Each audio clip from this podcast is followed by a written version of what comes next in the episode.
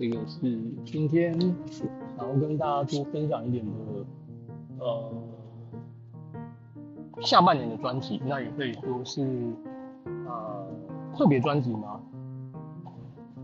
好像是，也好像不是。不过我觉得还是啊，趁今天礼拜天啊，我觉得这个礼拜呃比较重要的事情跟大家分享。那第一个就是这个。呃，先看一下下半年的主轴，那第二个就是说未来的一年的市场的走势。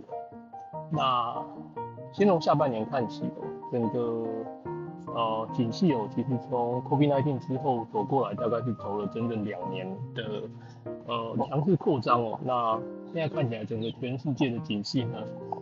呃，进入了一个所谓的这个景气放缓，那是相当明确的一个部分。那其实有些国家已经呃陷入所谓的技术性的衰退。那我觉得这一次发生的可能性是比较高。那当然，其实呃很多市场在经历过上半年的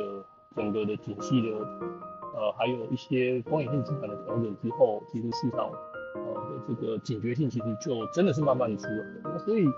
呃在上半年跟最近的这个。我们看到，还有上次哦，呃，看到整个亚特兰大的整个美国的这个 GDP forecast，其实呃才短短的大概是一个礼拜哦，从大概是第二季的持平哦，就是 QoQ 持平到第二季可能 QoQ 是衰退，那连续两季的这个呃 GDP 的呃 QoQ 的这个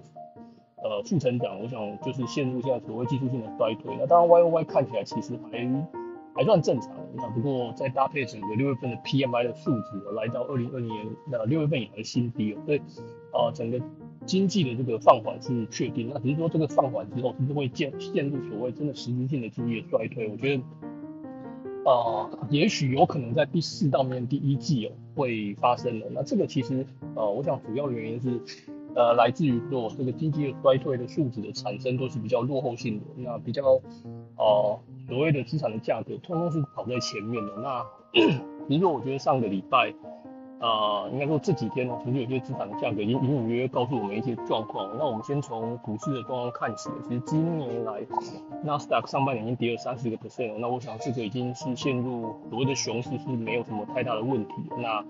呃，半导体的部分呢，也是跌了超过二十个 percent 了。那现在大家已经看到，啊，Capex 的这个。Over expanding，我想这件事情其实我一直觉得是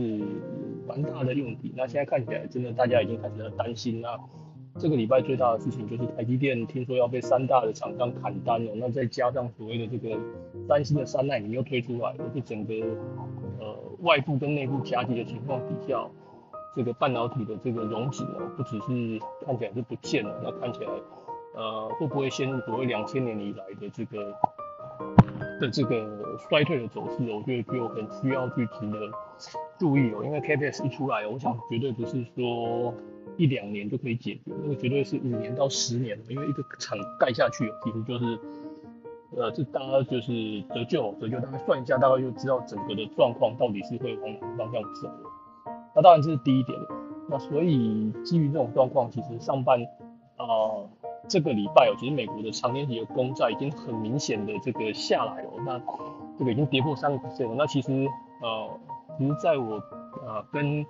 呃很多人聊的时候，其实就一直在六月份认为六月份是一个今年债券很好的一个买点了，五年期到十年期的债券是一个很好的买点了。那看起来呃最好的买点可能已经过了，那七八月哦应该会有一个呃。次加买点了，那到下半年第四季之后，我想长年期的公债往下走的这个可能性会越来越大，因为这个就是我提到大概未来的一到三个月，可能股市会有一点小小的反弹，那六到十二个月就会还是比较保守一对，中性偏保守，因为假设到今年的第三季到第四季哦，整个联储会发现经济不太对，那那时候整个的利率的这个 curve 一定是。再往下一波大的往下再走，就整个客户一定是往下走，那所以那个就是真的是反映景气在衰退的往下走，那看起来可能性其实是慢慢的在提高，慢慢的在提高，那所以我想那个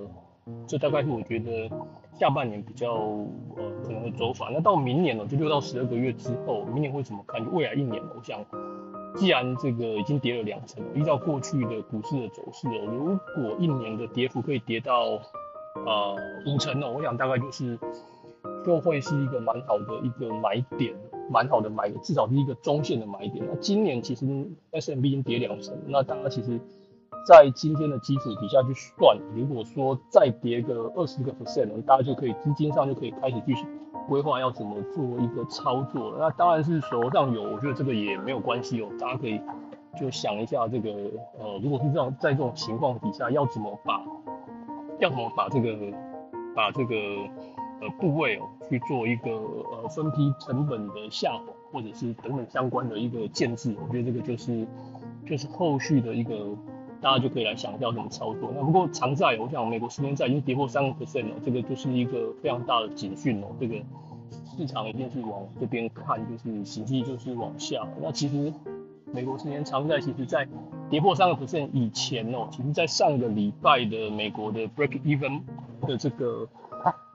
的这个债券的这个价格，无论从五年、十年，还有整个中长天期的这个通膨预期其实都已经在往下在走了，所以。呃，市场永远是这样子。因为最近实在听到太多人在讲说这个很担心继续升息了。对啊，这个绝对是对的，而且讲的真的是没错。这报纸打开就是这种状况。但是，呃，看短就做短了。那我们看长，我们就想长一点。我们看的是未来的三到五年。那，哦，这个很多市场的这个部分哦，看长一点，我想就买起来就不太需要太过的担心哦。那这个大概是我的想法。那下半年，我想股市当然是小反弹之后，可能反弹空间不太大。那下半年的原物料，我觉得是会蛮要蛮谨慎的。那黄金哦，黄金其实这个上礼拜跌破了一千八百块每盎司，我觉得这个倒是蛮值得玩味的，因为呃跌破一千八之后是跌破了年线，那这个头部是相当的大。那看起来，如果是对照是，啊，二零一五一六那时候的所谓的这个经济的持平到衰退，那这一次我觉得应该会是像，呃，比较长会像两千年了。那两千年的麻烦的点是在这个 capex 太多之后，这个科技股躺在那边要躺两三年，这个是，呃，比较麻烦的。就是说，即便说二零二三年股市会有小反弹，可是二三二四可能两年大概就是个位数。五个 percent 到十个 percent 可能都没有办法，就是的一个一个一个一个投报率哦，那变成是可能未来的两到三年都会比较辛苦一点。那如果这跟跟两千年一样的话，哇，那二零零两千两千零一到两千那三年的股市的报酬几乎就是躺在地上。那当然接下来就是呃两千零三之后整个大多头，所以这一次会怎么走，我们就静观其变了。不过我想啊。如果知道明年哦，股市有可能是走一个中线的比较是落底哦，因为股市走在前嘛，那所以我觉得现在大家在今年已经跌了这么多的情况底下，大家就可以思考一下资金的配置，那要怎么来做？那其实固定收益部分哦，我想也要做一个相关的配置哦，因为未来的三到五年呢，我想利率呃费的这一次是不是可以调到市场上现在在看到的三点二五、三点五？呃，我自己是呃。认为可能性是蛮低的，可能性是蛮低的。那不过 anyway，反正年底要选举，就看拜登哦，拜登年底的选举要使出哪一招，因为要选举总是要有一点比较多的刺激的状况。OK，好，那这就是我今天的报告喽。好，到这边结束，拜拜。